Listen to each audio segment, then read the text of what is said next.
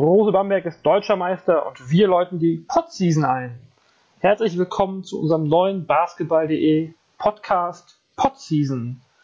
Wir wollen uns hier mit, dem, mit der Offseason und den Transfers der BBL-Vereine beschäftigen. Wir, das sind Lukas Feldhaus. Hallo. Und ich, Jonathan Schmidt.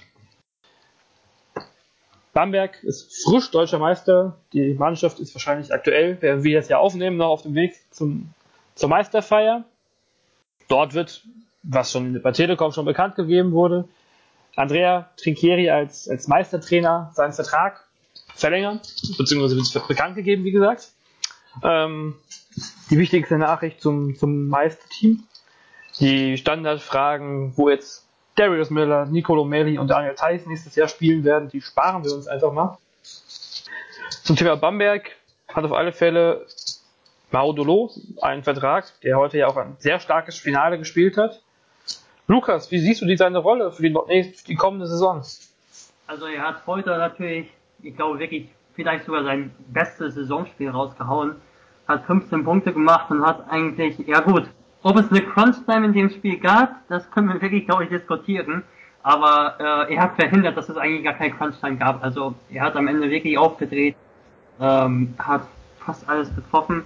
Und er ist eben einer dieser Spieler, von denen es ja gerade nicht viele deutsche Spieler gibt. Also er ist ein Spieler, der aus dem Dribbling kreieren kann, der eigentlich einen ganz besonderen Spielstil hat. Also vergleicht das so ein bisschen. Ich bin eigentlich nicht so ein Fan davon, Spieler so mit NBA-Größen zu vergleichen, aber so ein bisschen wie der Devin Booker von äh, den Phoenix Suns. Also immer sehr stark im Dribbling, äh, hat eine tiefe Position, tiefe Grundposition, kann daraus einen Wurf kreieren, wirkt so ein bisschen in Schulterhöhe ab, kann dadurch wirklich schnell und aus der Bewegung Würfe kreieren. Das ist auch etwas, was, ja, wenn das öfter funktioniert, was auch auf höchstem europäischen Niveau klappen kann. Also ich denke, in dieser Saison war es ein ordentlicher Einstieg. Er hatte schon Probleme in der Euroleague, aber in der kommenden Saison, ja, denke ich, dass er einen Schritt nach vorne machen kann. Was denkst du? Also ich denke gerade, wenn wir so über die ähm, nochmal über die Euroleague-Saison reflektieren, ähm, denke ich schon, dass er auch schon einiges an Lehrgeld zahlen musste. Aber ähm, siehst du auch schon, dass er perspektivisch beim Vegeta jetzt Euroleague spielen, ihn dort auch helfen kann? Da wäre ich mir fast sicher, gerade wie er jetzt wirklich in den letzten, letzten Wochen, Monaten sich immer wieder gesteigert hat zwar mit Rookie-Problemen, aber vielleicht geht bei ihm die Entwicklung ein bisschen anders, ein bisschen anders als bei, bei Patrick Heckmann, der ja starke erste Profisaison gespielt hat und dieses Jahr nicht ganz so seinen, seine Rolle gefunden hat. Vielleicht geht es bei Maudolo ein bisschen schwächer los, dafür aber im zweiten Jahr umso stärker. Wir werden auf alle Fälle äh, jetzt auch schon im Sommer sicherlich viel Spaß haben. In der Nationalmannschaft hat er ja auch schon unter Beweis gestellt, was er was er alles kann. Ich denke, da gebe ich dir recht, denke ich, dass es schon viel davon abhängt, wie so weiterspielen wird, ähm, ja, wer alles bleiben wird um ihn herum. Also ich glaube nicht, ich glaube, es ist viel zu viel verlangt, ähm, sollte jetzt zum Beispiel Stelnik gehen und sollte ein Courseur vielleicht auch gehen. Ich weiß, die haben Vertrag und alles, aber man weiß nie. Es gibt immer noch Vereine, die mehr bieten können, äh, finanziell. Und dann wäre es schon zu viel verlangt, wenn man erwartet, dass dann Maolo ähm, ja gleich die Verantwortung übernimmt. Also das hängt viel davon ab, wer dann wirklich auch bleibt, denke ich. Und ich dazu, du hast richtig gesagt, können wir eigentlich bisher noch keine Prognose machen. Einfach positiv ist, dass er äh, schon sein Scoring-Talent umgesetzt hat auf BWL-Niveau, ob es in der nächsten Saison wirklich auf Euroleague-Niveau äh, richtigen Durchbruch äh, reicht. Da bin ich noch relativ skeptisch, aber er ist auf einem guten Weg. Ist auch, ist auch im zweiten Jahr dann und wird im Sommer sicher nochmal stärker, da gebe ich dir völlig recht. So viel dann erstmal zu Bamberg und auch zu Oldenburg, die, denen wir erst auf alle Fälle nochmal Respekt zollen müssen für diese starken Playoffs, die sie gespielt haben. Bei beiden Teams gibt es ja viele Verträge. Also bei, bei Oldenburg die, der wichtige Spieler, der bleibt mit Ricky Paulding. Bei Bamberg sind es viele Spieler, die ähm, noch Vertrag haben für nächste Saison. Aber gerade aus Oldenburg wird man in den nächsten Tagen sicherlich die eine oder andere Verpflichtung hören. wenn es die dann gibt, dann werden wir auf alle Fälle äh, darüber reden. Genau. Kommen wir dann erstmal zum größten Konkurrent von den beiden in der Hauptrunde, zum Hauptrundensieger aus Ulm. Dort ähm, droht jetzt der große Umbruch nach den letzten zwei starken Saisons. Raymer Morgan und Chris Babb werden vor allen voran mit sehr großen Teams in Verbindung gebracht. Mit Per Günther und Tim Ulbrecht bleiben ja auf alle Fälle zwei der deutschen Leistungsträger längerfristig noch in Ulm. Bis per Günther bis 2019 und Tim Ulbrecht sogar bis 2020. Und diese Woche gab es die ersten beiden Neuverpflichtungen für die Schwaben. Allen voran der Wechsel, der schon länger im Raum stand, von Ismet Akpina von Alba Berlin zu Ratio von Ulm. Der beste Nachwuchsspieler der letzten Saison in der BBL hat für zwei Jahre in Ulm unterschrieben. Ist ja im Prinzip immer noch ein Spieler, der eher den Talentstatus hat, wenn man so auf seinen, auf seinen Einsatzzeiten bei Berlin guckt. Und auf den ersten Blick denkt man ja, er kann Carsten Tada, dessen Rolle er ja vielleicht einnehmen soll, ähm, nicht so richtig ersetzen. Was, was kannst du zu Ismet sagen? Es ist erstens ein ganz anderer Spielertyp und wenn ich nochmal auf die Talentfrage zurückkomme, es ist schwierig zu sagen. Also er ist für mich definitiv noch ein Talent. Er hat noch nicht einmal Euroleague gespielt. Oder doch, vielleicht hat er Euroleague gespielt, als, äh, als solche Spiele entschieden waren. Ich erinnere mich jetzt nicht mehr. Aber, oder fünf Minuten, aber er hat nicht viel Erfahrung in der Euroleague. Ähm, und ja, ist auch noch kein fester A-Nationalspieler.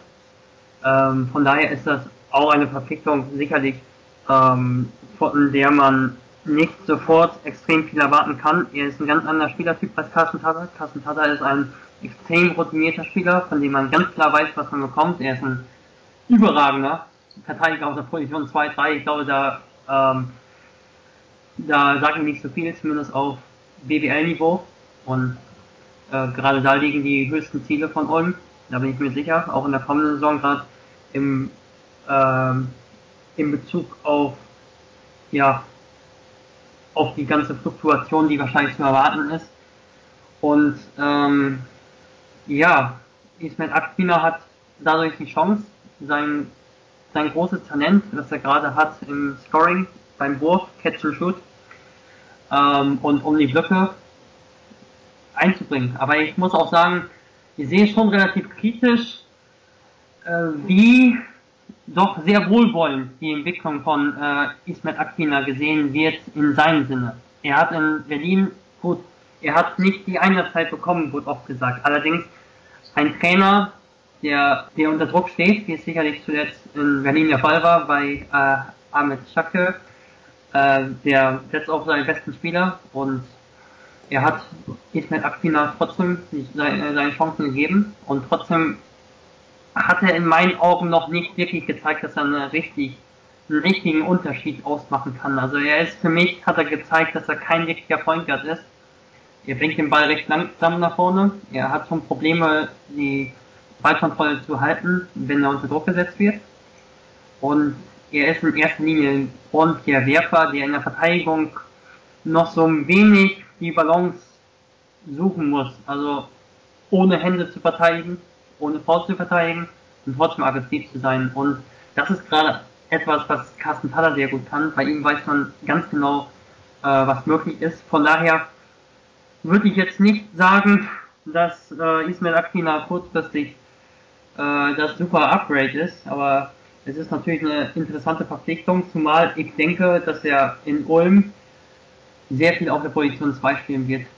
Denn Thorsten Leitner hatte oft oder vielleicht sogar immer einen Deutschen, immer denselben Point Guard, der Günther und ähm, einen ausländischen Point Guard wie Sosa, wie äh, Braden Hobbs, wie Perrier Henry, genau. Und ich denke, das ist eine Situation, die für Akpina sehr gut sein kann. Ähm, aber er ist gefordert vor allem und ich würde nicht, nicht unbedingt sagen, dass Ulm so viel von ihm von ihm verlangen darf. Also ich würde jetzt erstmal sagen, einfach mal so äh, kurzfristig ist ist Carsten Tada der jetzigen Teamkonstellation schon ein Spieler, der den Ulm ja vermissen kann. So sehe ich das. Wie siehst du es? Ich habe eben gerade noch mal schnell nachgeguckt. Er hat äh, 2014, 2015 knapp 30 Minuten in der Euroleague gespielt, in zwei, nee, in fünf Spielen waren es.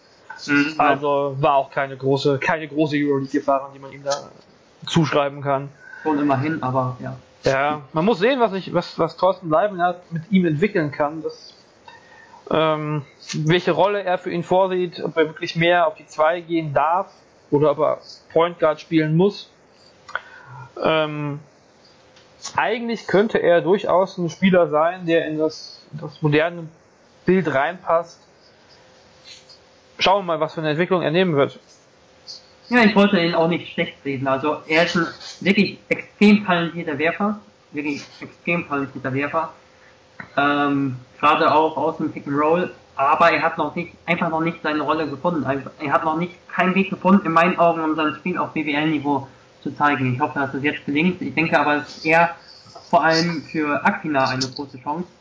Ähm, ich denke, Ulm muss noch weitere gute Spieler verpflichten ähm, und werden es sicherlich auch tun, so dass Aquina sich da wirklich reinbeißen muss. Er wird seine Chancen bekommen, aber es ist nicht so, dass er zu den äh, Go-To-Guys gehören wird zu Beginn der Saison von der Planung her. In der Preseason kann ich ja eh alles nochmal anders herauskristallisieren. Ja. Akpina wird ja auf alle Fälle auch, ähm, auch steht im vorläufigen A2-Nationalmannschaftskader. Vielleicht kann er da auch nochmal einen Schritt nach vorne machen, damit er sicherlich eine große Rolle spielen. Und du hast gesagt, wir müssen auch andere wichtige, äh, gute Spieler verpflichten. Ryan Thompson kommt auch für zwei Jahre, überraschenderweise ein bisschen, ähm, zu den Ulmern. Auch einer von äh, Bambergs Meisterspielern aus der ersten Trinkieri-Saison. Welchen Rolle könnte Ryan Thompson im, im, im Kader von Bamberg, äh, von Ulm jetzt erstmal übernehmen in der neuen Saison? Ryan Thompson ist erstmal ein Spieler, der in seiner Karriere fast immer bei erfolgreichen Teams gespielt hat. Also, ich weiß nicht, zu Beginn seiner Karriere war er, glaube ich, er war in Belgien, ist dann aber ganz, ganz schnell zum belgischen Meister gegangen. Da habe ich das erste Mal gesehen, bei Telenet Ostende. Dort ist er sofort Meister geworden. Inzwischen wird Ostende auch jedes Meister. Also äh, könnte man sagen, ist das nichts Besonderes, aber schon was Besonderes. Was war eine der ersten Meisterschaften. Und dann ist er nach Bamberg gewechselt, hat dort mitgeholfen, das Team aufzubauen. Und ähm, hatte dann eine schwierige Saison mit Verletzungen in Belgrad, wo er nicht wirklich reinkam. Dann in Trabzon die Saison beendet, kam er auch nicht so wirklich rein. Und in Bonn dann in der ersten Saisonhälfte gerade wieder geholfen, ähm, ja, ein gutes Team auf die Beine zu bringen. Und was mir so ein bisschen auffällt, ist, dass bei Ryan Thompson ja viele Verletzungen, die er in den vergangenen Jahren hatte, ähm, dazu beigetragen hatte, haben wahrscheinlich, dass er am Ende der Saison oft schwächer gespielt hat als zu Beginn der Saison. Also in Bamberg hat er ein wenig seinen Stand als Scorer verloren, hat dann wirklich in der ersten Saisonhälfte einige Spieler sogar mit über 20 Punkten gehabt und dann in den Playoffs war er so knapp der 10 Punkte Scorer, aber konnte auch mal deutlich weniger sein. Und in Bonn war es eigentlich relativ ähnlich. Am Ende der Hauptrunde hatte er auch wieder Verletzungsprobleme. Und das ist etwas, was Ulm in den Griff bekommen sollte. Und äh, oder eher in Ulm in den Griff bekommen sollte, sonst habe ich ja keine großen Bedenken eigentlich, denn spielerisch hat er eigentlich das komplette Paket. Das ist ein Scorer, passt nach Ulm. Und wenn er, dann wird er wahrscheinlich als, als Scorer, der hat ja viele Scorer gehabt, ähm, vermutlich für Chris Babb auch seinen Platz einnehmen, so erstmal nominell, wenn man wenn man das Ganze überhaupt eins zu eins besetzen kann, die jetzigen Kader zum letzten Kader. Ja klar, also Ryan Thompson ist ein absoluter Scorer. Kein Verteidiger, das muss man ganz klar so sagen. Ähm, zumindest hat er bisher seinen Fokus doch eher auf Scoring gerichtet, ist mein Eindruck und ähm, das ist ich glaube, wir müssen nicht darüber sprechen, dass es wirklich schwierig ist für Ulm Chris Babs zu behalten und selbst wenn das dann noch irgendwie gelingen sollte, dann passt er halt auch irgendwie noch rein. Ja, ein Chris Babb, wenn man ihn halten können würde, ist sicherlich immer eine Verstärkung, egal für welches Team. Zumindest in der BBL. Ryan Thompson ist auf jeden Fall auch ein sehr guter Werfer im Catch and Shoot. Also er ist auch gut, wenn er den Ball bekommt und direkt abdrückt. Aber er ist auch gut, was Leibniz gesagt hat, Thorsten Leibniz gesagt hat, er ist auch wirklich gut darin, äh, im Pick and Roll, im Side Pick and Roll, also im Pick and Roll an der Seite den Kopf zu attackieren und dann kurz zu verlangsamen um seine Mitspieler einzusetzen. Also das ist auch etwas, was er durchaus kann und das gehört ja auch zum Ulmer Spiel, ein gutes Spacing und daraus den Ball immer am Laufen zu halten. Und ich glaube, ich glaube, mit dem Etat von Radgefahren Ulm findest du nicht ein 1 zu 1 Ersatz für Chris Webb. Und es wäre riskant, irgendeinen Spieler zu holen, der äh, eine ähnliche Vita hatte wie Chris Webb. Der kam aus der D-League. Ich weiß, dass er NBA-Erfahrung hatte, aber ganz ehrlich, das waren jetzt nicht die besonderen Spiele, in denen er unbedingt gespielt hat. Vielleicht war er mal irgendeins dabei, aber ähm, er war keine, kein Schlüsselspieler in der NBA oder keine feste Größe in der NBA. Er kam aus der D-League. Das war einfach ein grandioser Fang und das gelingt ja einfach nicht alle Tage. Und ich denke, Ryan Thompson ist jemand, der seine Qualitäten unter Beweis gestellt hat. Mal sehen, wie der neue Kader von Ulm sich so entwickeln wird. Vielleicht noch ein kurzer Rückblick, ähm, um Ulm abzuschließen auf die letzte Saison. Äh, Raymer Morgan, MVP geworden. Chris Babb hast du eben schon gelobt. Carsten wird den Verein verlassen, vermutlich nach Oldenburg. Das hat heute auch nochmal äh, Michael Körner, Telekom Basketball-Kommentar, fast schon als sicher verkündet. Und da war ja häufig richtige Sachen dabei, äh, wenn es um Spekulationen ging. Wird sich das Konzept von Ulm oder der Spiel, Spielstil von Ulm, könnte er sich ändern? Die, Kaderzusammenstellung, wie wird die sich ändern? Hast du da ein Gefühl? Ich glaube, das, das ist jetzt wirklich zu viel Glaskugel. Also, also das ist das ist jetzt wirklich schwierig. Also Per Ritter ist weiterhin dabei. Ähm, ich denke, es wird weiterhin viel Wert auf Transition gelegt. Es wird weiterhin äh, geschaut, dass viel Talent in der Mannschaft vorhanden ist. Ich weiß nicht, Thorsten Leimbert hatte mal in einem Interview gesagt, dass eigentlich seine Mannschaft nicht so viel Talent hat, also offensiv. Aber es ist schon in Ordnung, denke ich. Also wenn man jetzt einfach mal sieht, dass sie einen Chris Babb hatten, der zwar vor allem Werfer ist, der aber auch gezeigt hat, dass er den Korb attackieren kann, die hatten Braden Hobbs gehabt, der sogar, der das Pick and Roll laufen kann und sogar mit Per Günther eben dank seiner Körpergröße zusammenspielen kann. Und die hatten einen Taylor Braun, der zwar sehr auf seine Qualitäten in der Defensive reduziert wird häufig, der aber auch ein ordentlicher Ballhändler ist. Und sie hatten halt einen Raymond Morgan, der den Ball auf den Boden setzen kann und äh, Augustin Rubit, was unser Kollege ja immer wieder gerne sagt, Manuel Brandjak, also dieses Skillball das, das, das hatten sie. Also, und das ist wirklich, das wird wahrscheinlich auch wie ein Teil äh, von Ratiofarm Ulm werden. Also ich glaube, da lehne ich mich jetzt noch nicht zu weit aus dem Fenster. Skillball ist ein Stichwort. So richtig ist das jetzt kein, kein Stichwort, was zu unserem nächsten Trainer, zu unserem nächsten deutschen Trainer und seinem Verein passt. Es ist Oliver Würzburg mit Dirk Bauermann als Trainer. Die haben jetzt, ähm, er kam ja im Winter ich glaube fast sogar zur, zum neuen Jahr ähm, zu Würzburg und hat ein Team vorgefunden, was überhaupt nicht funktioniert hat. In meinem Interview mit Dennis Bauer, äh, Dennis, Dennis Bauermann, Dirk, nein, weder Dennis Bauermann noch Dirk Wucherer, sondern Dennis Wucherer, ähm, hat Dennis Wucherer schon angesprochen, dass auch ein guter Trainer, wenn er ein neues Team übernimmt, oder ein, ein Team übernimmt mitten in der Saison, keine großen Erfolg hat, Erfolg haben muss, ähm, bei De Gaumann hat es nicht funktioniert. Ähm, ja, auch hier nochmal gleich vielleicht am Anfang von unserem Würzburg-Block ein kleiner Rückblick auf die, auf die Saison von dir, von Würzburg, auf die unter Dirk Baumann. Es war sehr, sehr schwierig. Ich glaube, ich maß mir so eigentlich gar keine Einschätzung äh, an, denn äh, sie hatten ganz, also das Ziel war, ich weiß nicht, ob es offiziell Ziel war, aber ich denke, wenn der Trainer auch während der Saison entlassen wird, dass das Ziel schon war, irgendwo irgendwas in Richtung Playoffs zu machen, also irgendwas. Und das war halt nicht der Fall. Und als Dick Baumann kam, da war die einzige Chance, was noch im Kampf um die Playoffs anzustellen war, gleich gegen Bayern und gegen Bamberg zu gewinnen. Beide Spiele wurden verloren und dann ist es auch einfach schwierig, ähm, auch eine Mannschaft, die wirklich ähm, wahrscheinlich auch enttäuscht ist und die andere Ziele hatte, noch motivieren für die letzten Spiele. Und immerhin konnten sie die letzten äh, paar Partien noch gewinnen, aber eigentlich konnte man, kann man gar nichts dazu sagen. Also ich, ich maß mir das nicht an, ihr hat die Mannschaft nicht zusammengestellt, ihr hatte Pech sogar mit den Nachverpflichtungen. Der Comboger, den die geholt haben, der heißt Johnson, glaube ich, und der hatte sich sofort verletzt und dafür hatten sie dann ähm, Äh, Shakur nachverpflichtet, der sich auch sofort verletzte. Also alles schlecht gelaufen.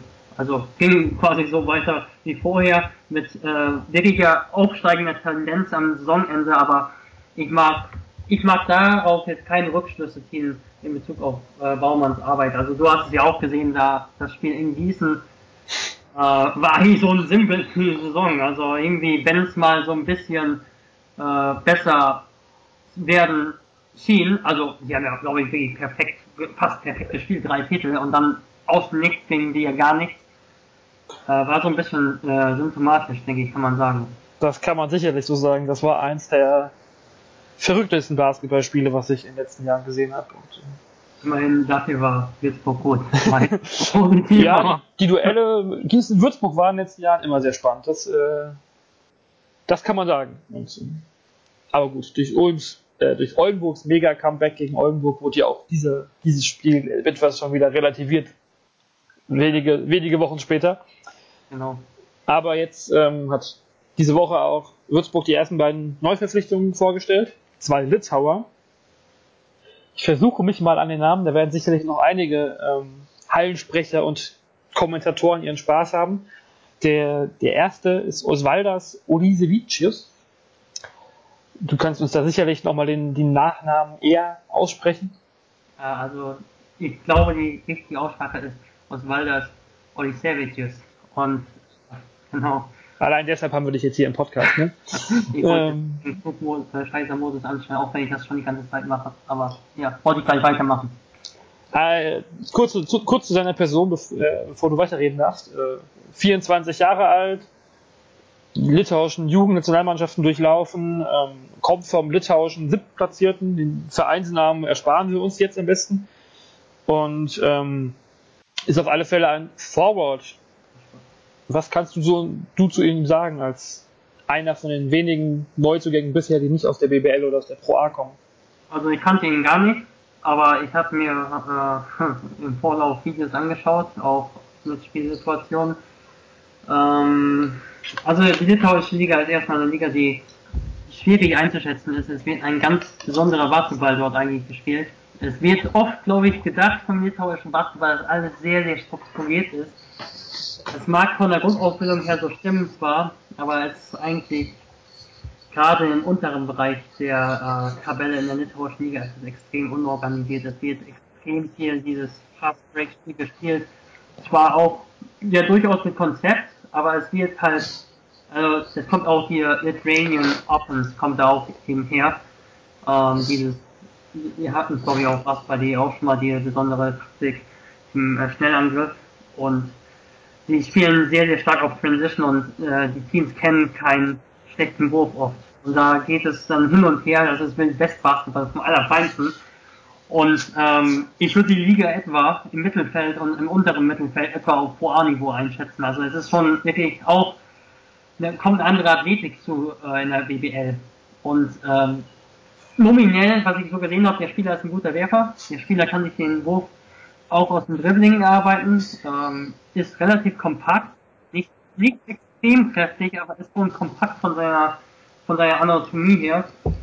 Äh, ist nicht der Spieler, der zum Korb geht, ist ein Spieler, der, nee, der nicht kommt, der in erster Linie zieht er nicht unbedingt zum Korb, er ist ein Spieler, der aber durchaus den Step-Back-Wurf im Repertoire hat, was sehr interessant ist, der in der Verteidigung recht fußlahm ist, nicht so aggressiv ist in der Pick-and-Roll-Verteidigung, dafür aber ein Camper beim Rebound.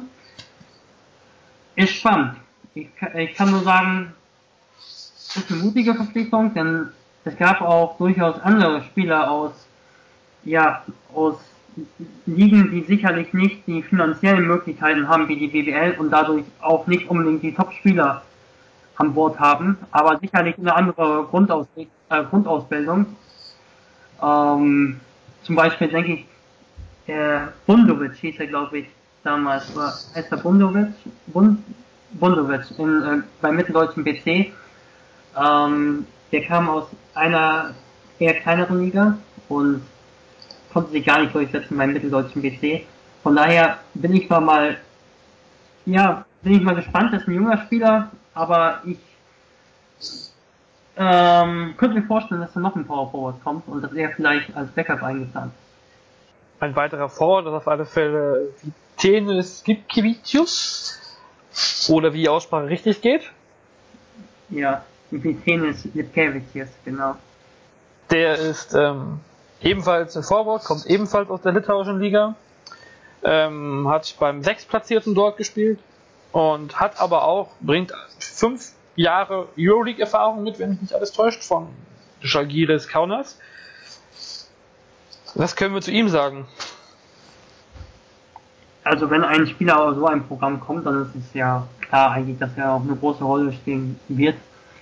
Das ist ein Spieler, der sehr, sehr taktisch begabt ist, der ein sehr guter Verteidiger ist, der äh, immer ruhig spielt. Ich habe ihn bei Jagiga schon gesehen, da hat er in einer Saison durchaus auch mehr gespielt. In den meisten Saisons eher weniger. Allerdings ähm, ist Jagiga auch ein ganz ordentliches Team, glaube ich.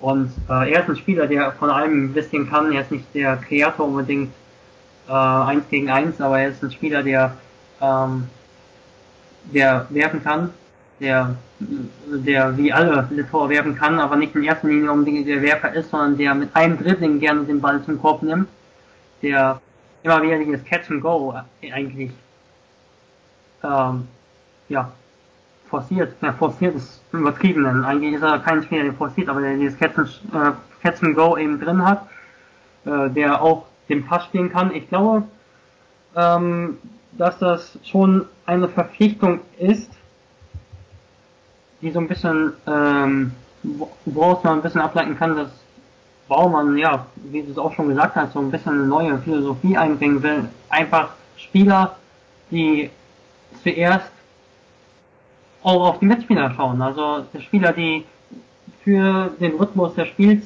etwas bringen. Und das wird eigentlich ganz spannend. Denn ich glaube eigentlich, dass, dass wir eigentlich noch gar nicht sagen können. Denn es braucht immer noch Kreativspieler. Die bisherigen Spieler sind eigentlich eher nicht die Kreativspieler, denke ich. Und da kommt vor allem auf die Guards an und ich denke auch auf die deutschen Spieler. Da könnte ich mir vorstellen, dass da noch ein Spieler kommt. Aber bisher sind das zwei Verpflichtungen, die einfach nochmal, denke ich, so in eine neue Richtung gehen. Wenn man zwei Litauer zusammen als Doppelpack verpflichtet, kommt bei mir sofort wieder die, ähm, die Erinnerung an Benas Vaikalas und Simon, Simonas Serapinas damals bei Bonn zustande, äh, zurück. Das hatte damals wunderbar geklappt für Bonn eigentlich. Ähm, du hast gerade angesprochen, in Würzburg bleiben von den Rotationsspielern vor allem Maurice Stuckey, Crazy Miloncha und im erweiterten Sinne auch Felix Hoffmann. Ähm, so richtig hat es dieses Jahr ja auch mit Jake Odom, obwohl er ein, ich will nicht sagen überragend, aber ein, ein sehr aufmerksamkeitserregender Spieler ist. Ähm, hat es ja nicht so richtig funktioniert als Point Guard. Was da wird sich wahrscheinlich auch was ändern auf der Point Guard Position. Also eher ein, auch eher ein mannschaftsdienlicherer Spieler, der vielleicht weniger scored. Ich denke, Jake Odom war schon mannschaftsdienlicher Spieler. Also ich habe ihn auch bei Power Saloniki gesehen. Also dort war er eigentlich absolut, ja, eher der zurückhaltende Teamplayer, aber die Kreativität kam dem Team generell ein wenig abhanden. Also sie hatten einen wenn wir auf die Guards schauen, die hatten einen äh, Barton, der nicht kreativ war, der eigentlich nur einen Ball nach vorne gebracht hat, Verwalter. Die hatten dann auf der 2. Wen hatten sie überhaupt noch auf der 2? Ja, eigentlich niemand mehr, oder? Nachdem Mihailovic gegangen ist. Stucky war noch da. Stimmt, Mihailovic Sie hatten eindeutig ein Guard-Problem in der ganzen Saison. Mihailovic hat, stimmt, Mihailovic hat auch nicht gut getroffen. Muss man einfach auch sagen. Und, und sie hatten Probleme beim Rebound. Die hatten äh, Phil Soloncha, der keinen guten, guten Job gemacht hat beim Rebound. In der Verteidigung ist jetzt auch kein, ja, weit keine Nation. Die hatten äh, Brandon Lane, der in Ordnung war. Sie hatten dann auch noch vier, auf der vier hatten sie noch ähm, Marchand Paul, äh, Paul, der nicht wirklich reinkam, aber auch sofort verletzt und als er zurück war, wurde er auch schnell entlassen. Es ist viel falsch gelaufen. Also ich denke, dass es in der vergangenen Saison schon strukturell ein bisschen schwierig war. Denn wenn ich mir einfach auch die Position 4 und 5 anschaue, das, das war auch so ein wenig dann zu erahnen, denke ich, dass es zum Beispiel Rebounding Probleme gibt. Also Max Ugrei ist kein besonderer Rebounder, er konnte immer auch nicht viel verlangen in seiner ersten äh, oder zweiten BBL-Saison, in der er wirklich viel spielt. Er hat schon vor der Pro A-Saison hat er schon mal einiges an Minuten gesehen, aber nicht so, hat nicht so viel Erfahrung. Und äh, Christian Loncha ist kein guter Rebounder. Generell war die Mannschaftszusammenstellung so ein bisschen schwierig und ja, wenn dann auch noch so ein äh, Vlado Mikhailovic nicht funktioniert. Ich denke, was einfach genau, was einfach wichtig ist, was ich gesagt habe, das ist, dass sie gute Guards haben und das zeichnet sich auch in der BBL ab. Also Bamberg macht es ja wirklich gut, dass sie eine große Varietät haben an Guards. Also sie haben einmal diesen wirklich super Organisator, diesen Pick-and-Roll-Spieler Nico Sissis. Sie haben dann auf der anderen Seite diesen Spieler, der immer zum Korb ziehen kann, Fabian Cousin. Und dann eben wieder diesen, diesen baltischen Werfer, einfach diesen überragenden Werfer. Bitte bleibt in der BWL, Janis Kranix. Und das ist eben etwas, ähm, was diese, wirklich diese Kreativität und die Varietät an Spielertypen, an kreativen Spielertypen, diese fehlte Würzburg in der vergangenen Saison. Und bevor ich irgendwie diese Personalpolitik von Würzburg das, äh, irgendwie bewerte, ist es in meinen Augen eigentlich nur richtig abzuwarten. Äh, eine Frage mal an dich. Wie siehst du eigentlich bisher die deutsche Garde? Also sie haben bisher äh, Hoffmann, sie haben Sag du was dazu, du hattest ja eigentlich schon mal gesagt. Ich Genau. Ich noch nicht mal auf der Rechnung, wen sie alles haben, aber irgendwo im Hinterkopf, ja. Nochmal, ja, Maurice Ducky, Chrissy Miloncha und Felix Hoffmann. Lukas Wank als Perspektivspieler, wo man der bis jetzt noch nicht sehr viel BBL gesehen hat. Und ähm, ja, mit, mit, mit Chrissy Miloncha haben sie ja eigentlich einen, einen erfahrenen Turm in der Schlacht, der auch starke Spiele gemacht hat, gerade unter De Baumann am Ende. Maurice Ducky, den hat man als, als Gießener Betrachter der BBL äh, immer noch äh, böse in Erinnerung durch seinen Buzzerbeater äh, äh, im ersten Duell, als Würzburg und Gießen wieder in der BBL zurück waren. Eigentlich ja auch ein Spieler, der, der unter Beweis gestellt hat, was er kann. Der hatte letztes Jahr keine so gute Saison, fand ich, obwohl er immer noch einer der besten Deutschen der Liga war. Schlecht angefangen, aber wurde eigentlich schon ein bisschen besser und der ist einfach ein Kämpfer, denke ich. Aber es fehlt auf alle Fälle, also eigentlich fehlt da noch ein, ein sehr solider bis guter Spieler, um eine, eine richtig schlagfertige deutsche Rotation hinzukriegen. Und eigentlich muss man ja sagen, wenn Dirk Bauermann es nicht kann, wer dann? Aber so ein bisschen Zweifel, ja, habe ich schon, weil der Markt auch nicht so voll ist, dass man jetzt hier auf den Vollen schöpfen kann. Es wird noch ganz interessant, glaube ich, wer da als, als vierter Rotationsdeutscher kommt. Wird sicherlich auch davon abhängen, ähm, welche Guards verpflichtet werden. Weil auf Guard-Positionen ist ja mit deutschen Spielern eh eher mau. Also Mhm.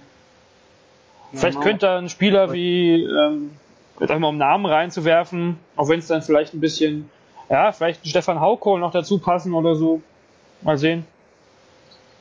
Kann sein, ja.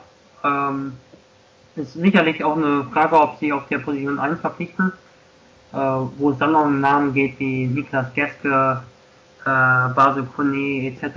oder ob sie eben noch einen Flügelspieler holen. Aber was ich wirklich äh, wichtig finde, wirklich ist glaube ich auch mein Lieblingswort, äh, aber was tatsächlich sehr wichtig ist, ist wahrscheinlich für Teams wie, ähm, wie Würzburg, die auch wenn Baumann nicht da ist, aber sicherlich nicht auf Rosen gebettet sind. Also das ist sicherlich kein Team, das zu den Top 4 Teams oder Top 5 Teams gehört, was den Betrieb betrifft. Ähm, gerade da können, können solche Guards, solche Kreativspieler Unterschied ausmachen, wenn wir dieses Jahr Bayreuth sehen, äh, Kian Anderson, äh, Trey Lewis, okay, sie hatten nur zwei, aber sie hatten immerhin auch noch äh, Nate Leonard so als Point Forward und ähm, die bisherigen Spieler sind nicht unbedingt die extremen Kreativspieler, die aber ähm, eben so ein bisschen mehr für die Kontinuität eines Spiels, eines Angriffs beitragen können. Äh, durch ihr Spielverständnis, durch auch ihre Grundausbildung. Und da finde ich es eigentlich ganz wichtig, dass sie vielleicht, dass sie vielleicht wirklich auf drei Guards gehen. Also dass sie neben äh, Maurice Ducky drei, mindestens zwei richtige Guards und noch einen richtigen Ballhändler holen, der so Richtung vollen Forward vielleicht geht. Das könnte sicher ein interessantes Spiel werden, weil Baumann auch gerade dieses Pick and Roll, er ist ja auch einer, der auch oft Vorträge hält auf, Seminaren und auf, ähm, ja, auch international. Und er ist auch einer, der das Pick and Roll in Deutschland mit, auch neben äh, Trainern wie Luka Pavicevic eigentlich mit so ja, weitergebracht haben. Auch so wissen die Facetten, die verschiedenen Facetten des Spiels ähm, im Spacing einzubringen. Und ich denke, dass er da auch Wert legen wird und dass wir schon Spieler sehen werden noch, die, die das Pick and Roll können und da erwarte ich schon noch zwei, drei Spieler. Lassen wir uns überraschen. Ja, genau. Um zum nächsten. Das uns auch nicht übrig, aber ja. ja, der Satz ist, den können wir auf jedes Team eigentlich äh, anwenden. Ja. Ganz also, große Überraschung, um jetzt die Überleitung perfekt zu machen, von äh, ist im nächsten Jahr Gießen. Von Dirk Bauermanns ehemaligen Schützling Dennis Sucherer geht das Traineramt weiter zu Ingo Freier. Und auch in Gießen haben, wurden hier ja schon die ersten zwei Spieler vorgestellt. Aber das, das dominierende Thema in den, in den Köpfen ist eigentlich immer noch das, The das Thema des neuen Trainers. Dennis Sucherer hat hier in Gießen, da kann ich durchaus in Wir-Form reden, ein, eine Ära geprägt, die überaus erfolgreich war, eine Siegquote wie noch nie in den letzten Jahren, so da die meisten Zuschauer denken können, nach vielen, vielen dürren Jahren endlich wieder den Erfolg zurückgebracht. Ähm, und jetzt durch wie auch immer geahnte Umstände ist er abgegangen, wechselt nach Köln zu den Rheinstars in die Pro A zurück und Ingo Freier, den man der BBL ja durch viele Jahre in Hagen gut kennt, der kommt. Paradigmenwechsel, oder? Schwer zu sagen. Also in erster Linie glaube ich, seit Gießen ein Team, das mit ja, relativ geringen Mitteln operieren muss. Und insofern ist ein Team wie Gießen immer eingeschränkt. Ähm, für mich ist noch wirklich schwierig, eigentlich äh, das zu bewerten, deshalb frage ich jetzt einfach mal dich, denn äh, in meinen Augen äh, ist es wirklich nicht einfach zu sagen, ob es ein freier Richtungswechsel ist, denn äh, ich sehe es so, dass er, dass Ingo Freier in Hagen auch mit einem geringen Etat gearbeitet hat und die Saisonziele eigentlich immer erreicht hat. In dieser Saison war es einfach schwierig unter den Umständen. Und wir wissen vor allem, dass Ingo Freier einen ganz, ganz ja, eigenen Spielstil geprägt hat genauso wie Dennis Bucherer in Gießen gemacht hat, nur in einer ganz anderen Art und Weise. Also das ist so ein bisschen das, was ich, ähm, was ich erwarte, aber was im Konkreten zu erwarten ist. Äh, das hängt auch wirklich davon ab, einfach welche Spieler du bekommst. Also man hat auch jetzt gesehen, Hagen äh, in der vergangenen Saison ähm, wurde jetzt nicht mehr so stark auf dieses absolute ja, Wild-West-Spiel gesetzt und ähm, wenn du dann zum Beispiel einen Spieler wie Trent Lacey, der die Erfahrung hat, oder einen Owen Klassen, der schon in der Vorsaison erfolgreich war, noch halten kannst, dann hast du noch einmal zwei Center und wenn dir dann auch dieses Jahr ja, auf dem Transfermarkt auffällt, dass da zwei große, interessante und bezahlbare Spieler auf einmal auf dem Markt sind, ja, dann nimmst du sie und ähm, deshalb ist es für mich relativ schwierig zu sagen, aber äh, inwiefern erwartest du einen Paradigmenwechsel? Weil deine Frage doch schon sehr, sehr in die Richtung ging. Ja, es ist, es ist zweigeteilt in, aus, meiner, aus meiner Sicht. Wenn du, ähm, über die, die, das Thema Spielstil redet, der wird sicherlich, hat Ingo Freier ja auch schon angekündigt, seiner, ähm, seiner Vorstellung entsprechen. Es wird schnell gehen, es wird hart werden, es wird ähm, er sagt, es wird auch äh, viel, viel um Defense gehen, aber bei, wen, bei vielen Possessions trotzdem viele Punkte geben. Das wird auf alle Fälle eine Umstellung werden nach dem eher gar nicht ruhigen, das ist irgendwie auch das falsche Wort, aber nach dem nach dem doch strukturierten Spiel von Dennis Sucherer, was was was ja auch wie er selbst sagt, viele an oder einige Anleihen aus dem Bamberger Spiel hatte, einige Plays, die man kopiert hat also auf dem Feld werden wir sicherlich eine, eine ganz andere, ganz andere Mannschaft sehen. Was nicht, was sich nicht ändern wird, ist, dass, dass die, das Konzept Spieler, die sich empfehlen wollen, aus unteren Ligen, aus anderen Situationen zu holen, die, ähm, die sich in Gießen weiterentwickeln wollen und weiterempfehlen wollen. Was in den letzten Jahren mit Braden Hobbs, mit Cameron Wells jetzt, äh, mit Miles Hessen damals in der Pro A, mit Yoshi Kosaibu, der es jetzt zweimal geschafft hat von Gießen aus, ähm, mit solchen Spielern, die sich in Gießen ja, etabliert haben und äh, angeboten haben, das wird ja auf alle Fälle weitergehen. Und was nicht ein Paradigmenwechsel ist, aber was sicherlich auch verstärkt passieren wird oder passieren soll, ähm, ist das die Einbindung von Nachwuchsspielern. Da wird man jetzt, da ist das Pro B-Team so gut wie sicher bei den 46ers. Da geht es nur noch um die Frage der Nachlizenzierung und der Zustimmung der ähm, anderen Pro B-Teams. Und dann ähm, hat Ingo Freier schon angekündigt, ähm, dass da auch viele Spieler im Kader ihre Chance kriegen werden und zumindest mittrainieren werden. Das wird auf alle Fälle interessant zu sehen. Interessant zu sehen. Ähm, du hast eben schon die Big Man angesprochen, die hatten wir jetzt eigentlich gar nicht so auf dem Zettel, aber der erste der Big Man, der zu Marco Völler und Benny Lischka, die aus dem Vorjahreskader bleiben, dazugekommen ist, war ja Mahir Agwa, ein Spieler, den wir auch durchaus schon länger verfolgen hier unter, wenn wir miteinander reden. Ähm, willst du gerade nochmal dazu, zu der Verpflichtung kurz was sagen? Mahir Agwa hatte, wie ich auch schon oft gesagt habe heute im Podcast, wie andere Teams oder andere Spieler ein schwieriges Jahr. Ähm, auch er hatte Verletzungen. Er war am Anfang verletzt. Er hat, ich, ein sehr gutes Spiel gehabt gegen Alberine zuvor, hat sich dann verletzt und es kam äh, Kene Ibekwe für ihn und der blieb dann auch erstmal, als Aqua wieder fit war. Und dann lief Ibekwes Vertrag aus. Es kam dann aber wieder ein neuer Spieler mit Sean Huff. Und dadurch hat er eigentlich nie so wirklich seine Rolle gefunden und es ist schwierig für, äh, für Frankfurt gewesen, die deutschen Spieler derart einzubinden, wie wir es aus der Vergangenheit gewohnt waren, weil zu Beginn schon echt schlecht gestartet wurde. Also sie mussten schon schauen, dass sie nicht zu viel Platz verlieren Richtung Playoff-Plätze, äh, zu viel Luft verlieren Richtung Playoff-Plätze. Und er hat darunter ein bisschen gelitten, denke ich. Ähm, so ein bisschen stagniert hat er schon im letzten Jahr. Also ich glaube, als er in die Liga kam, wieder nach Tübingen, dann hat er etwa sieben Rebounds in der Restsaison aufgelegt pro Spiel. Das war schon unfassbar für einen 20-Jährigen oder 19-Jährigen gar. Und seitdem hat er eigentlich nicht auf dem Feld wirklich zeigen können, dass er einen Schritt nach vorne gemacht hat. Aber ich kann ihm eigentlich gar nichts anlasten, weil er, wie wir alle wissen, ist so ein harter Arbeiter auf dem Feld.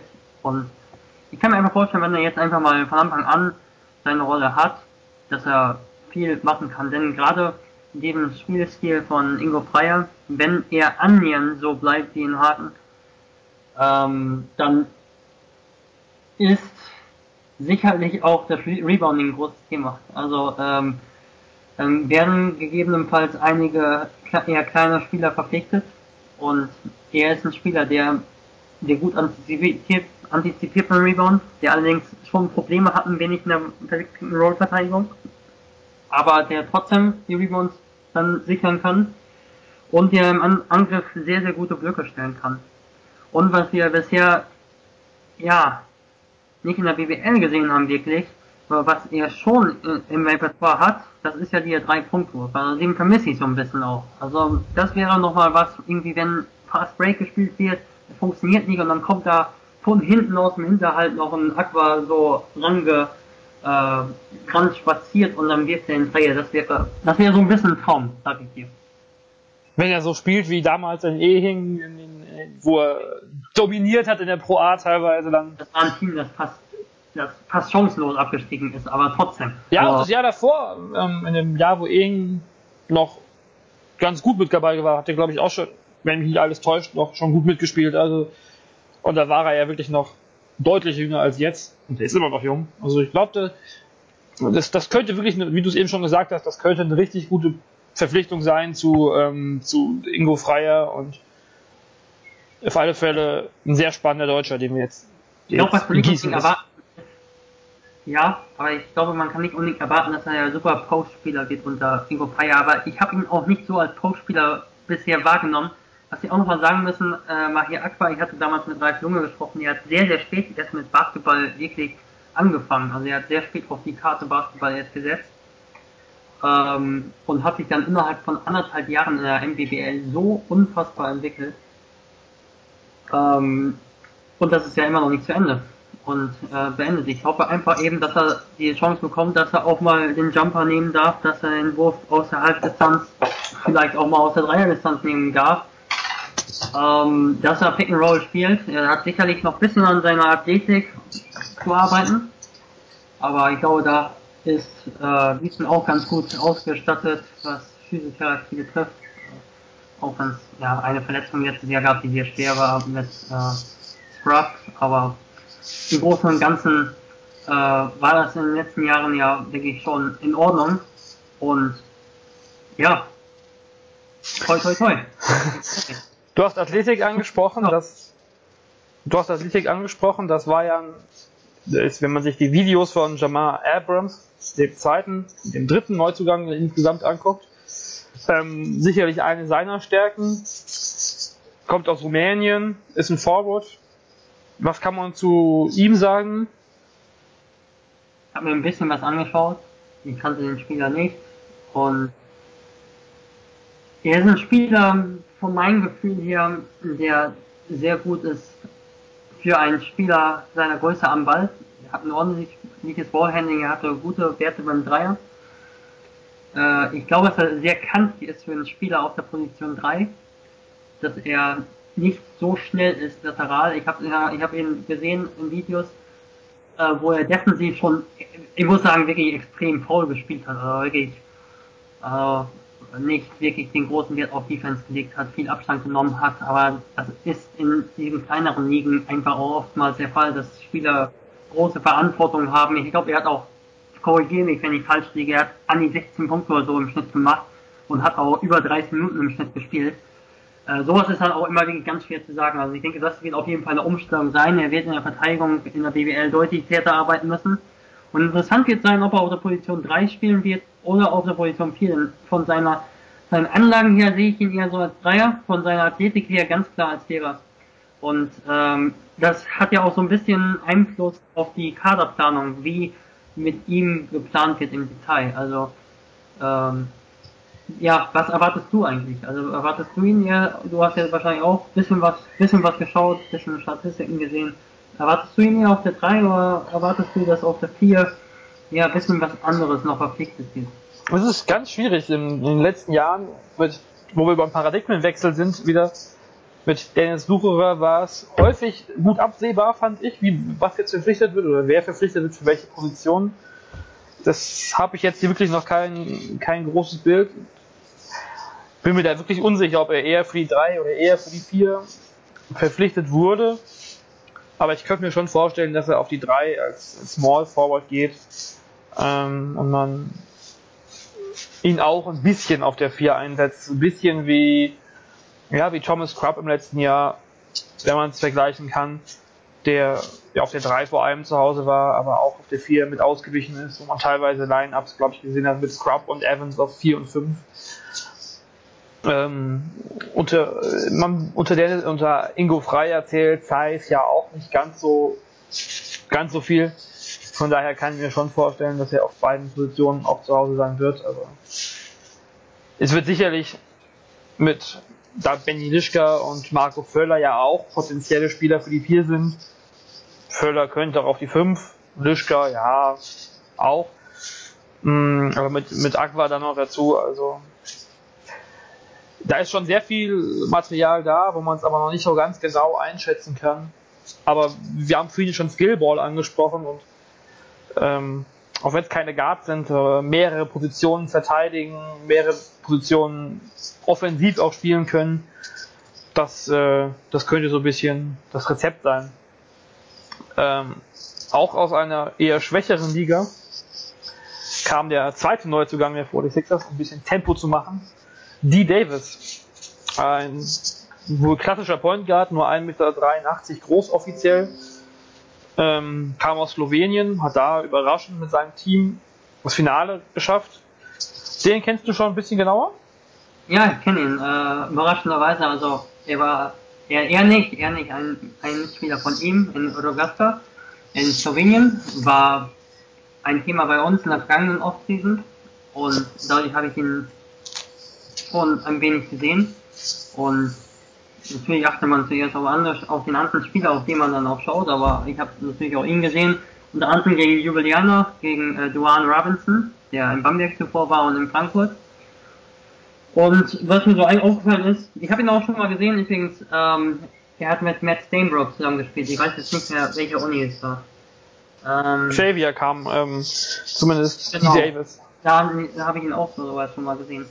Und er war in seiner jüngeren Karriere, am Anfang seiner Karriere war er eher so ein Spieler, der wirklich auf einem Tempo gemacht hat. Er ist ein Spieler, der ähm, viel mit den Hesitation Moves arbeitet, viel mit Verzögerungsmoves, der dann versucht zum Kopf zu ziehen.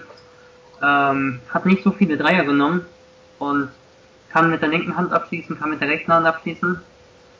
Ähm, in Verteidigung kann ich mich ehrlich gesagt nicht wirklich jetzt erinnern, aber offensiv ist das ein Spieler, der durchaus versucht, Tempo zu machen. Dann hat das in Rogaska eigentlich Ähnliches gezeigt. Wobei man sagen muss, eben Slowenien, die Liga ist im Mittelfeld auch eher vor, teilweise sogar nach unten im Pro B-Niveau.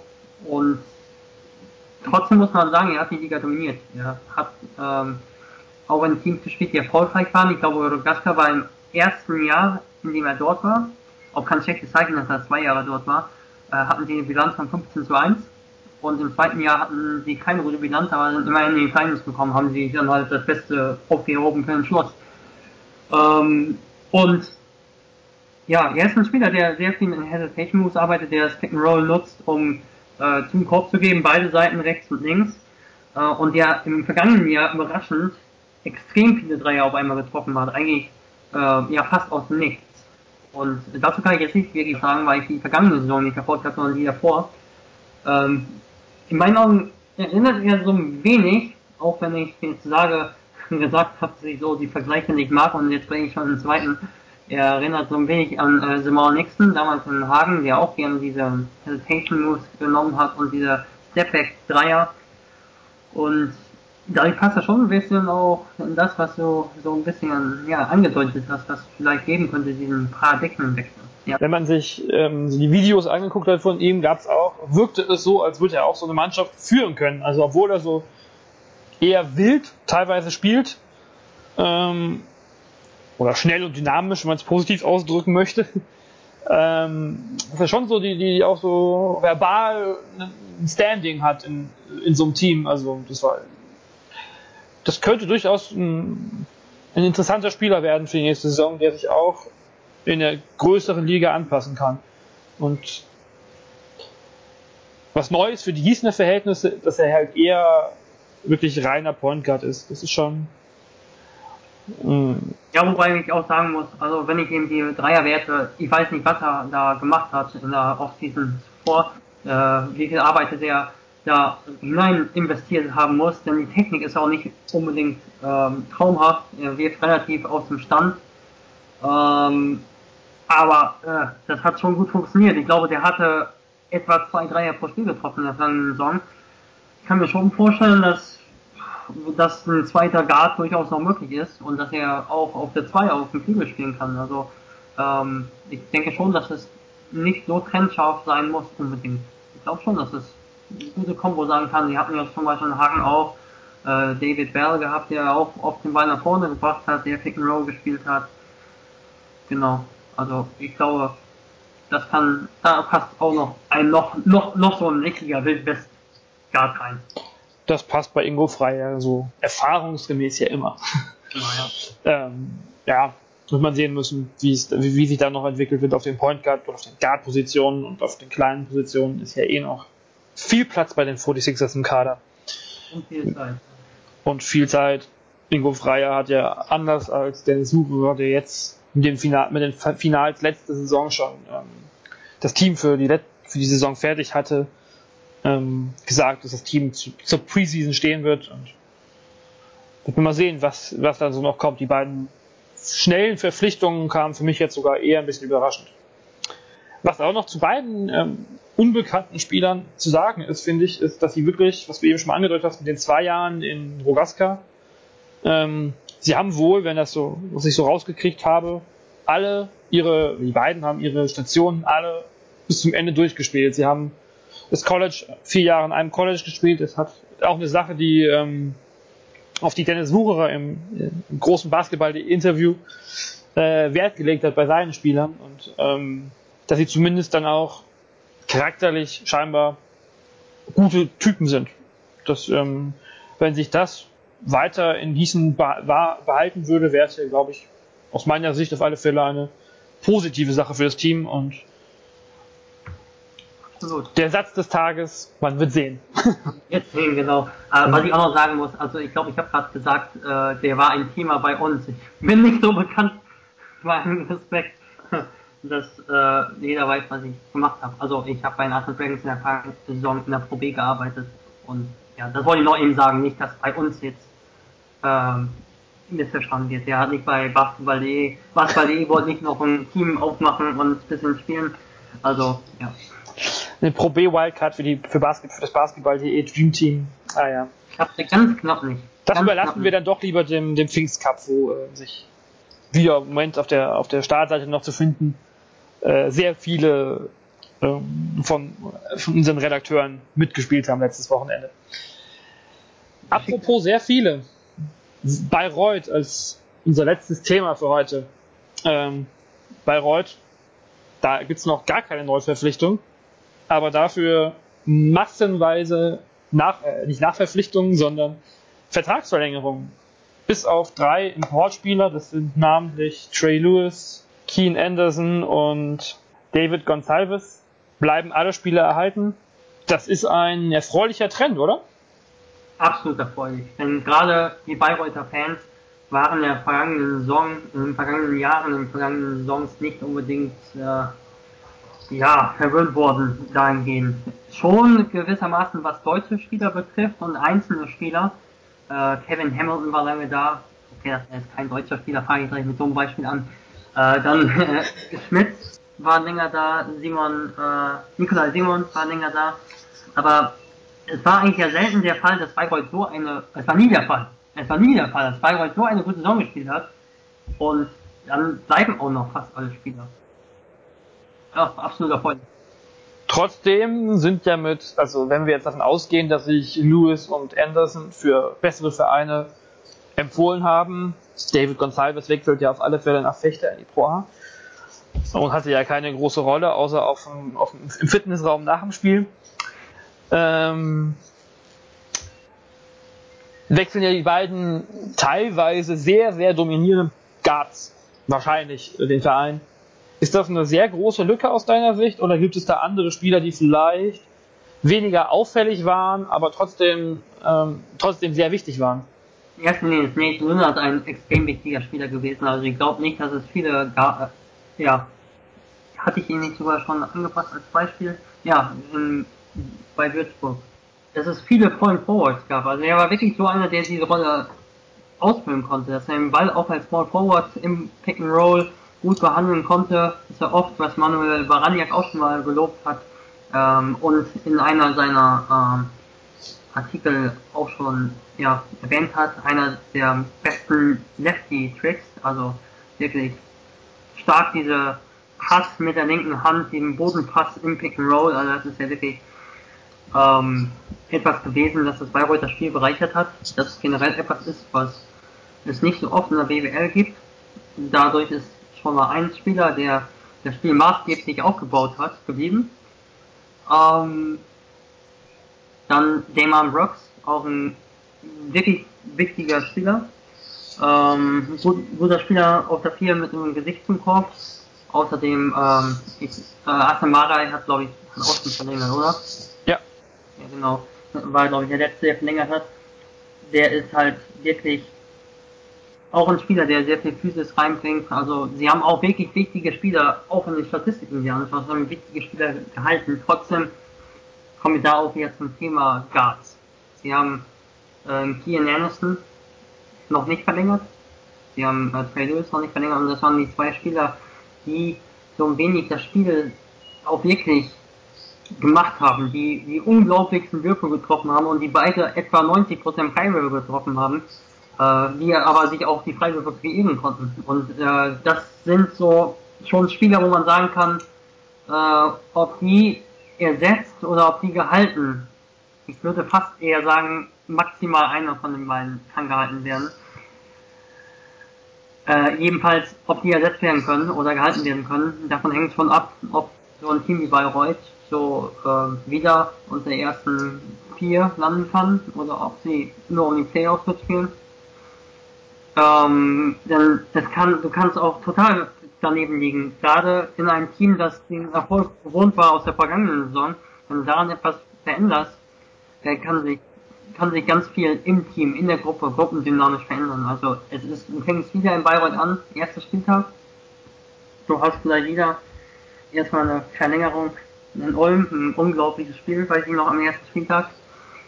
Und dann ist auch eine Frage einfach, wie diese Veränderung, die es dann vielleicht doch im Team gibt, wie die dem Team und oder auch wie die Saison, äh, diese erfolgreiche Saison den Spielern gut getan hat oder ob vielleicht manche da ein bisschen lockerer werden. So was gab es auch schon immer. Also dann ist die Frage, wie mit solchen Rückschlägen äh, umgegangen wird und ähm, ob dann wirklich ja, es nochmal schafft, so diesen Weg zu gehen. Allerdings, ja, die haben einen überragenden Trainer. Also äh, der es immer geschafft hat, eine gute Mannschaft zu bauen. Von daher sehe ich da eigentlich schon eine positive Zukunft. Allerdings kannst du nicht erwarten, und da sage ich glaube ich nichts Neues, dass Bayreuth jetzt auch in der nächsten Saison Täter wird. Da haben andere Teams auch noch was vor. Aber ich denke, ähm, die haben die beste, die haben dadurch die beste Grundlage überhaupt gelegt. Von allen Teams bisher. Vielleicht hinterher Bamberg, die, die, egal wer da bleibt, natürlich glaube ich, äh, die absolute Nummer eins sind, was Verlängerung angehen wird, aber der Kader ist schon, schon sehr stabil, das kann man sagen, ja. Nochmal, wir können mal kurz über die, über die Deutschen, die wichtigen Deutschen reden. Robin Amaze als, als Ra Raul, Raul Corners Schützling, der eine super Saison gespielt hat, gerade auch in der Oldenburg-Serie ja wirklich viele überrascht hat. Mm, Basti Doret als grundsolider Point Guard. Andy Seifert bis zu seiner Verletzung, also man sehen, wie, wie lange er sich mit, dem, mit der Ellenbogenverletzung im Sommer rumschlagen muss, wie er nächstes Jahr rankommt und Steve Wachalski als, als Dreierschützen, der jetzt dieses Jahr auch überraschend viel zum Korb gezogen ist in Bayreuth wieder, was man so aus Bonn damals gar nicht gewohnt war. Das ist auch schon eine absolut gute ähm, Line-up für die für die Deutschen in der BBL, oder? Ja, ich glaube, dem ist wirklich schwierig zu widersprechen. Ähm, die haben wirklich vier Spieler, die spielen können, die gut spielen können. Äh, Robin Mays war der Spieler, der mich auch wirklich überrascht hat, dadurch, dass er auch stark den am Ende getroffen hat. Selbst aus dem Dribbling schwierige Wirkung getroffen. Von ihm erhoffe ich mir noch sehr viel. Bastian Doret, sagst du ganz richtig, solider Spieler. Jetzt allerdings auch mehr auf der 2 gewesen. Also Ian Anderson hat viele Minuten gespielt. Ich glaube, er hat an die 30, ich glaube etwas runter gespielt, wenn ich, wenn ich richtig liege. Aber äh, sie haben schon auch zusammengespielt. Duret war dann aber auch ein Nutznießer davon eben, dass sie äh, Nate Grinnert auf der 3 noch hatten, der auch diese Point-Forward-Qualitäten mitbrachte. Ich erinnere mich zum Beispiel an Bastian Duret in Quartenbock. Ja, dort hatte er schon seine Probleme, äh, wenn er so als reiner Point Guard agiert hat. Hat er extreme Probleme gehabt und so ähm, den, den Ball sicher nach vorne zu bringen. Er hat zwar immer geschafft irgendwie, aber wirklich auch nur irgendwie. Ähm, und das ist eben etwas, ähm, deshalb, nee, das muss ich ganz unabhängig von deiner Frage, tut mir leid, muss ich mal sagen, das ist die beste Nachverpflichtung überhaupt. Er kann eben auf der 3 kann er dir diese Dimension geben, er gibt halt nochmal noch mal einen Point Guard, wenn der Gegner eine Presse spielt, dann muss der Small Forward vom Gegner gegebenenfalls 4, 5 Meter Abstand äh, nehmen, äh, wenn es wenn es um den Spielaufbau geht, denn Dünner kann theoretisch sofort vorbeiziehen. Und ja, das ist für mich die wichtigste Verpflichtung äh, neben den Deutschen, eigentlich die Deutschen sind vor allem wirklich in dem Team neben Amaze, von dem ich hoffe, dass ich äh, mir hoffe, dass er wirklich auch noch mehr als Ballhändler aktiv ist. ähm, sind die Deutschen gute Komplementärspieler. Wojchalski, konstanter Werfer. Ähm, an die Seite 53% Dreierquote, nochmal hier so als, als Wert reingeworfen. Ordentlicher Werfer, ja. War ein bisschen untertrieben, glaube ich, fast sogar. Ähm, Andi Seifert ist ein guter Pick-and-Roll-Spieler, allerdings hat er große Probleme in der Verteidigung. Äh, das ist so ein Spieler, in meinen Augen, den ich nicht so überbewerten möchte. Also ich respektiere, dass er ein guter Scorer ist, aber er ist kein so guter Verteidiger und kann dir wirklich, äh, wenn es mal schon, wenn es auf der Point-Position nicht gelingt, einen Spieler wie Anderson zu halten oder weiter ähm, mit einem Spieler von der Qualität wie Anderson zu spielen, das kann dir schon wehtun, wenn, wenn der Gegner da die Chance bekommt, auf Point Guard und auf Center äh, im Pick and Roll ja, nicht zu attackieren. Und deshalb wichtigste Verpflichtung bisher ist die von ähm, Nate Leonard und ist immer noch für mich, auch wenn die Deutschen gut sind, ist es immer noch für mich äh, diese beiden außen ähm, ausstehenden Spots, die zuletzt sind, die maßgeblich die Qualität des Teams bestimmen werden. Wie siehst du so ein wenig äh, Robin Mays Entwicklung? Den kennst du ja auch noch äh, aus einer nicht gerade erwähnt. Die Saison erwähnen wir jetzt einfach mal gar nicht, aber aus einer Saison in Gießen. Ja, ich kenne Robin Mays sogar noch viel, viel länger, aber das hat nichts mit Basketball zu tun. Ähm, in Gießen kennt man sich. Ja, das ist schon, wenn ich an, Matthias Fischer als A2 Nationaltrainer jetzt und damaliger 46ers Coach in der Saison, die ich jetzt doch erwähnen möchte, äh, denke, dass er überhaupt nicht, also defensiv riesige Probleme hat und offensiv sein Potenzial hat. Er hat schon einen richtig guten Weg gemacht. Also da kann man, glaube ich, nichts gegen sagen. Ähm, 16, 14 Minuten jetzt gespielt bei, Bra bei Braunschweig, sage ich schon, bei Reutz. Ähm, 6,2 Punkte, das sind schon Werte, die ne, für einen deutschen Spieler auf alle Fälle sehr stark sind.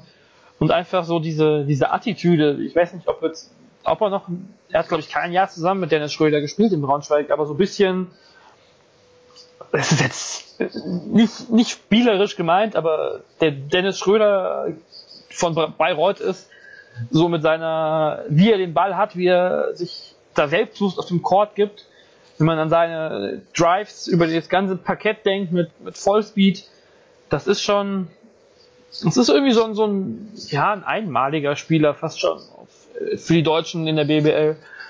Ähm, ohne ihn jetzt zu hoch loben zu wollen, er ist noch jung, er ist noch, noch unerfahren, er ist noch, er macht noch viele Fehler, auch defensiv gibt es durchaus viele Dinge, wo man sagen kann, die müsste er besser machen. Allein schon, wenn man sich anguckt, dass er 2,4 Fouls pro Spiel macht, ich habe gerade die Statistiken von Bayreuth offen. Ähm, das ist schon, also da ist noch auf alle Fälle Luft nach oben, aber unter, unter, unter Corner hat er schon so eine gute Entwicklung genommen und das, das kann sicherlich noch weitergehen. Noch ein Wort zu Statistiken. Keen Anderson spielt nur 25 Minuten. 25 Minuten 37 pro Spiel. Aber zeigt, wie, wie, wie, wie, wie viel Eindruck er hinterlassen hat. Und wenn ich noch eine Verpflichtung so ein bisschen herausheben möchte, wenn du schon Nate Linnert als, als wichtige angesichts und die Point Guard oder die Guards natürlich. Aber wenn man hier, was war ich wirklich, was mir auch in der Saison gar nicht so aufgefallen ist, ist einfach Assemerei. Der hat eine Effektivität, die ist natürlich ein Wert, den man mit Vorsicht genießen muss, von 15,3. Das ist schon also erstaunlich stark und ähm, vielleicht ist das sogar als, als, als Center einer der unterschätzteren der Liga und er hat sicherlich auch noch ein bisschen Luft nach oben ein unfassbar interessanter Spieler. Denn er hat eine ganz, ganz interessante Veranlagung, so körperlich. Also er ist, er ist schon kräftig, aber er ist trotzdem eher der schmalere Typ. Und er ist gleichzeitig auch schnell auf den Beinen. Also er hat so ein bisschen was vom Power Forward, von seiner Physis her, vom größeren Power Forward. Aber er hat die Center Moves, also er kann direkt in der Zone, ähm, da hat er fast tänzerische Moves, also diese Spin Moves und diese äh, nochmal um die eigenen Achse herum moves. Also das ist schon echt gut. Und er hat eben auch Potenzial, was er dieses Jahr im Playoffs schlecht gemacht hat in meinen Augen. Aber er hat durch diese grundsätzlichen guten athletischen Bedingungen hat er das Potenzial zu einem wirklich guten Verteidiger auch. Also er kann dieses äh, Head und Recover spielen. Er ist nicht unbedingt der, der switchen kann gegen Gas, aber er kann Position 5 und 4 spielen und der, ähm, er ist ein unglaublicher Arbeiter. Und das darfst du nie unterschätzen. Ähm, es wird immer mehr im Basketball gesprochen über äh, Taktik. Ich weiß gar nicht, ob das überhaupt stimmt. Wird immer mehr immer gesprochen. Aber äh, bei uns wird immer mehr immer gesprochen, um etwa Eigenwerbung zu machen. Ähm, jedenfalls ist es wirklich wichtig zu sehen, dass du solche Spieler hast mit dieser Mentalität. Also er geht jedem Ball nach. Er ist ein Spieler, der ähm, viel antizipiert, der im Spiel ist, der manchmal zu sehr im Spiel ist, wenn wir mal schauen, dass er sich gegen Oldenburg doch sehr in Verteidigung in äh, Foul-Probleme gebracht hat. Aber hat auch immerhin gegen Brian Crawley gespielt, der ja auch als einer der besten Center in der Liga, glaube ich, anzusehen ist. Also. Absolut. Ja. Ich glaube, über, über, über Assel Marei könnten wir hier auch mit, auch mit Timo aus Bayreuth, unserem Redakteur vor Ort, stundenlang reden, vielleicht sogar. Das sprengt aber hier den Rahmen. Vielleicht können wir hier, du hast die tänzerischen Moves von ihm angesprochen. Wahrscheinlich wird gerade in Bamberg noch getanzt auf dem Marktplatz, wenn man Andrea Trinkieri vorhin gehört hat. Ähm, Tanzen ja. Beenden wir mal das erste, die erste Folge von Pod Season mit, äh, mit diesen Bildern im Kopf von Andrea Trinkieri und Asselmarei, wie sie tanzen. Jeder auf seiner du Stelle. nicht sagen, dass sie gemeinsam tanzen. Vielleicht Nein, das nicht, das nicht, aber. Oh, ja, äh, ja, ja. Der eine hat ja zum, der eine hat ja zum Glück schon Urlaub äh, und der andere jetzt auch bald. Damit würde ich nicht, sagen. Dass wir Bamberg jetzt auf Ideen bringt. Ja, das äh, hoffe ich nicht. Wir haben euch hoffentlich ein paar Ideen gebracht, wie die ähm, aktuelle Off-Season so läuft bei den Teams, die schon Off-Season hatten. Und wir werden auch weiterhin verfolgen, was so verpflichtet wird in der Liga, wer so verpflichtet wird. Hast du noch ein schönes Schlusswort, Lukas? Nein. lass die Pod-Season beginnen und lass es nicht langweilig werden. Spannender als ähm, Playoffs mit Bamberg ist es sicherlich. Ich glaube, ich glaube, ja, also, ja, also ich glaube, das wird nicht schwieriger. Ich glaube generell, dass diese Off-Season immer eigentlich so richtig spannendste Zeit irgendwie ist. So für den Fan so ein bisschen, ich weiß das auch selbst so, wenn ich von der Uni wiederkomme und irgendein Team kam, kam dann an, äh, wir haben heute Neuigkeiten, oder wenn es gerade dein Team ist. Also, dann, das kann, gibt vielleicht keiner zu, aber es ist ja irgendwie schon so, dass das Herz dann ein bisschen höher schlägt. Und dann, eigentlich ist ja diese Off-Season, gerade weil es so wenig Informationen gibt, dann freut man sich, wenn es mal wieder welche gibt und in der Offseason wird ja gerade das Grundgerüst eben gelegt dafür, dass wir jetzt über die linke Hand von Courseur also schwärmen und wahrscheinlich auch noch äh, in der Offseason manche davon träumen, auch negativ auch die Gegner. Aber ähm, genau, deshalb finde ich es wichtig, dass wir darüber auch mal sprechen, denn es wird sehr selten, selten wirklich auch über Neuzugänge gesprochen. Es ist viel Glaskugel, aber ich hoffe, dass ihr die Zuschauer äh, so ein bisschen Spaß habt und ja, so ein bisschen, ein bisschen Zeit totschlagen könnt in dieser Off-Season, macht eine Pod-Season raus. Das war viel zu lang für ein Schlusswort. In diesem Sinn, schönen Start in die BBL Off-Season und bis zum nächsten Mal. Tschüss! Bye!